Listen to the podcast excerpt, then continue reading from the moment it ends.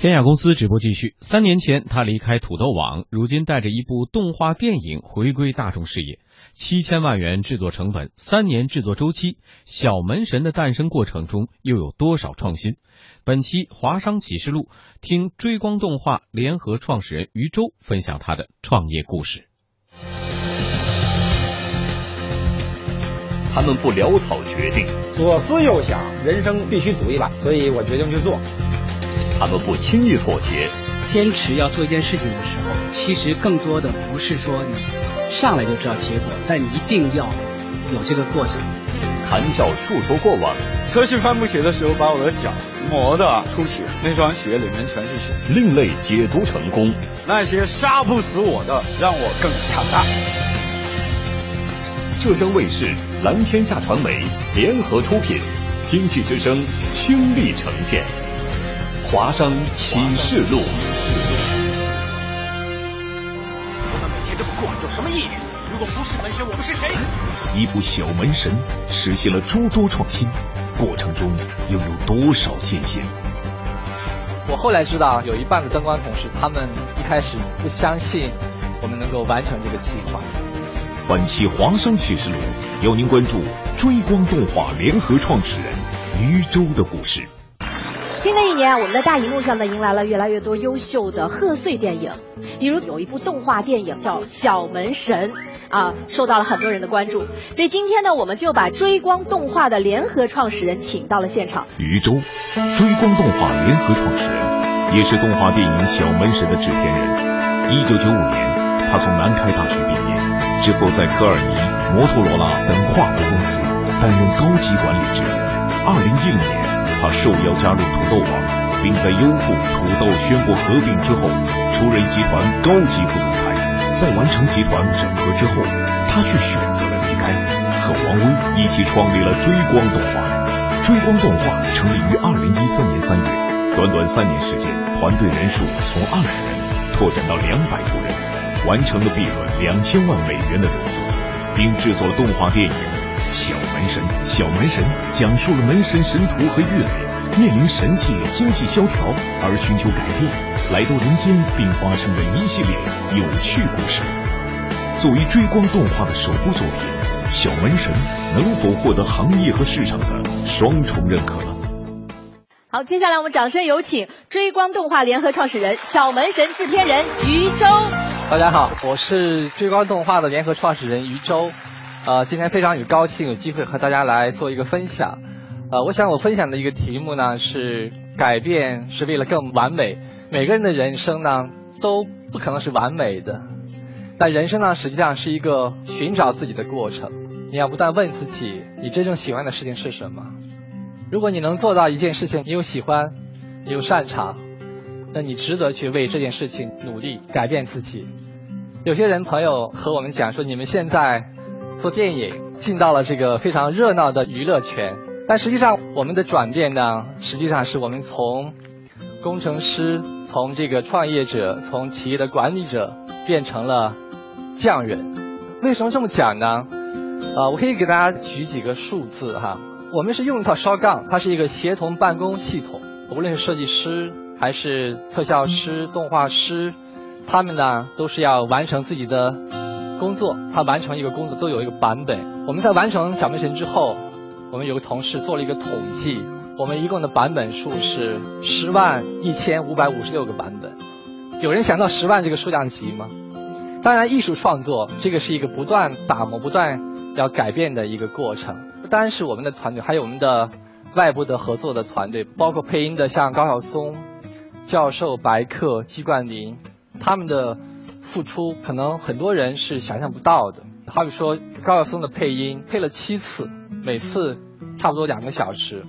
小松配音最后两次是配语气声，就你的喘息、咳嗽，配了有三四个小时。我记得那是去年夏天，我们的录音棚没肯定没有空调，有空调了也不会开。进去一一身大汗出来，一句简单的台词就可能就要说个十几遍。大家以前看好莱坞的动画电影，实际上都要去对口型，这是很难的事情。但是小门神实际上是在最开始，我们是先配音，然后都要全程拍摄下来，然后根据这个再来去做动画。哎你也来拍戏？此地是禁地，你是何方神圣到此乱闯？你是玉磊？那是音乐，那是机器。如果我们不是门神，我们是谁？大家知道动画电影可能你看起来是非常的愉快，画面非常美，但实际上它背后的努力远远要超过大家的想象。小门神这个制作计划呢，是从一三年的七月一号到一五年的七月十号，两年的时间是按照星期来推进。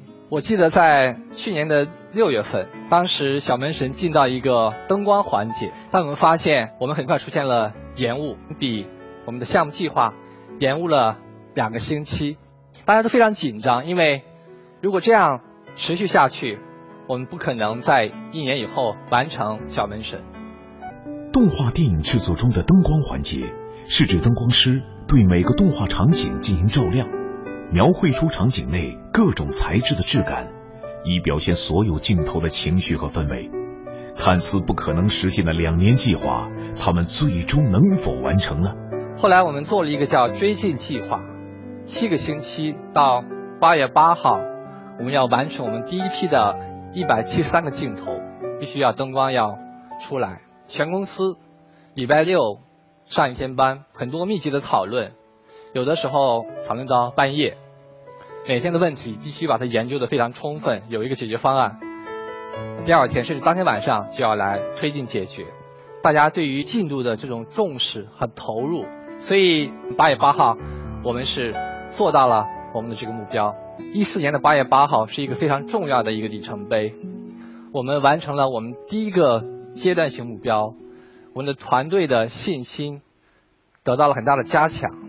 我后来听听说过，我们有一个特效的一个同事，他后来得到了一个绰号叫“爆破女神”，因为我们有一场戏的爆炸镜头都是他完成的。有一个周末，他他生病了，他是在周六的晚上一点钟从医院打完点滴，赶到公司去完成了两个镜头，因为这两个镜头在周六要提交给下游灯光环节。这样的事情其实非常非常多，但是我们并不觉得这个是英雄事迹，因为这个是一个纪律。这也是说，我们之所以能够在两年时间内完成这个作品，一个很重要的一个原因。很多人其实问到我们说：“你们原来也没学过，也没做过，你们怎么就能做出来？”小门神，我们说我们原来没有，但是三年已经过去了，我们已经做了三年了。如果加起来，应该超过一万小时了。就像你打网球，你一个动作超过一万遍，或者甚至十万遍，你已经变成一个一个专业选手了。所以大家不要太看重这个过去的经验。好多时候，一旦你已经开始，你就专业的路上已经在往前迈进。我记得有一句话说的蛮有意思：当你回顾年轻的时候也好，你可以为做过的一件事情后悔，但希望你不要为没有做的一件事情后悔。谢谢大家，谢谢于总给我们的分享。接下来我相信有很多问题啊。你们请高晓松给神图配音，是因为他们俩体型有点像吗？哎，我也想问这个问题。其实他真是有这个考虑。其实我们选配音演员啊，要从各个方面。这第一就要看他长得是不是像，因为之前我们神图已经有一个话剧演员配过了，但我们感觉好像不是特别的理想。所以呢，当时小松到追光去转一转，后来我们说，你看看，帮着留意一下有没有更合适的演员。后来小松说，哎，我来试试看，我行吗？他还是主动提出来的。对对。然后导演一听他的配音，试了一下还是不错，因为小松声音识别度很高，嗯年龄也差不多。小松其实不算胖的，他只是显胖。你别替他说话了，这个大家都看到。好，许伟伟。于周先生您好，我现在呃是写小说，然后也是编剧。是这样，您之前讲到说，你好像没有把小门生跟其他电影公司的作品比，但是在我看来，好像很多人都把《大圣归来》和《小门神》这两部电影做了对比，所以很想问您说，您有没有感觉到这些比较给你们带来了一些关注，同样也带来了一些压力？相比之下，您觉得《小门神》又有哪些新的亮点呢？谢谢这个问题啊，实际上是肯定很多的观众呀，包括行业内大家都很自然会做一些比较。其实这个是非常好的事情，某种程度来说，《大圣归来》也是帮助了小门神能够呃，相当于打开了一扇门吧，让观众能够知道，哎，国产动画电影是大人是可以去看的。另外的话呢，从制作方面来说，从精度呀，从包括技术的一些指标，我们是一个更高的一个标准。那么，其实小门神可能很多观众看过之后也会反映说，情节上可能有一点点的薄弱性。其实我很想请问，也不仅是您，还有很多我们动画电影制作者的这一些人，你们投入了这么多时间、其他的成本，甚至引进了好多好莱坞的技术，在这些追求动画效果上面，那为什么就单单的没有讲好一个故事？其实。呃，动画电影如果说什么重要，肯定是故事第一位的。其实并不是说我们花了时间都在画面都在渲染上，其实我们在故事方面花了很多很多的时间。呃，小明生的剧本有三十个版本，包括前期的话，我们所有人都参与讨论，我们内部的适应。我们外部也搞了三次的故事版的适应。对，当然说第一部作品，如果说让我们能够交出一个完美的故事，这个是不太可能，因为电影其实一个见仁见智的一个艺术形式，你不可能一部电影让所有人都去喜欢它。当然，我们也知道，我们也是在第二部、第三部作品中能够不断提高我们自己。北北是希望你这部作品既有故事性，又技术完善，就尽可能的完美。然后你的意思就是说，不完美不代表我们没有尽力，而不完美也预示着我们的下一步。会更完美。没错，哇，你总结的太精辟了。但是我有一点不太同意的，就是说，呃，画面也很重要，不然大家为什么还要去电影院去看一部电影呢？所以说呢，这个都很重要。于老师的这个回答让我很满意，我觉得看到你回答中的真诚。好，谢谢你，方雪。于总你好，我是名动画从业者。看很多新闻说《小门神》是一部接近好莱坞制作水准的国产动画电影，但我们知道好莱坞一部三维动画，它的投资动辄上亿，然后制作周期大部分在四年、五年甚至更长的时间。是好的动画需要不断的修改和迭代，这与之紧紧相关的就是成本和周期。好像大圣的制作周期在八年，而《小门神》投资七千万，然后制作周期在两年，这可以说对一部高品质的动画电影。来说不能算是很长的一个周期。对，那我想问一下，追光在最初是怎么制定这个电影的预算和把控这个进度，能在两年多的这个时间完成一部高品质的动画电影？好的，这个问题是非常重要的一个问题啊。其实我们在三年前开始，当时无论是去好莱坞，还是我们聘请了好莱坞的顾问，也研究过很多这些所有公司他们的成本结构呀、周期。我们看到好莱坞平均的制作成本是一点五亿美金。我们不可能花这样一个预算，因为中国电影的票房不可能太冒险了，不是冒险，完全是钱打水里了。对，完全是不可能的一件事情。所以我们当时也做了很多测算，以多大的一个成本完成我们的第一部作品，从商业上是有可行性的。因为我们也预测电影市场差不多百分之三十的增长，现在来看实际情况还高于这个。更高。所以最终的一个结论，OK，我们花七千万人民币，两年时间，一百五十人。完成这一部作品。当然，第二个问题就是我们能不能做出来？因为 Gary 啊和那个 Chris m a n d a n g e 就是小黄人这个公司的创始人，也是呃非常好的朋友。我们最开始也是向他请教。其实小黄人这个片子呢，这个公司它有一个很大的特点，它的成本。比其他的公司要低很多，差不多低一半，所以我们我们就问他，对我们很好奇问他为什么你可以以一个一半的成本做到一个品质相当的一个作品。Chris 当时讲的最重要一个原则就是纪律，或者说是严格的流程管理，不能走回头路，一个环节。完成不能返工，就是你要做到完美，但是在有限的时间说的非常对。所以当时我们就学到了一些很关键的一些做法。所以小面神最终完成，我们也是在这个预算内完成的。对，严格的执行。谢谢宇宙。好，下一位，谢谢张扬。谢谢主持人，于老师您好。其实刚刚您提到 BAT，就是阿里巴巴啊、腾讯啊，包括我们的百度，他前段时间微博上就有个热搜，说他们在公司门口就用你们的那个两个小门神的一个偶像放在挺大的。对，那么我也知道这是 BAT 首次联合起来进军了这个影视圈，包括他们底下的所有像百度呃糯米团呐这些东西，他们为你的整个一个电影的上镜是做了一个保驾护航的作用。我想知道您是通过什么样的方式吸引了这样的大牛来帮你们推动你们的营销的？好，谢谢。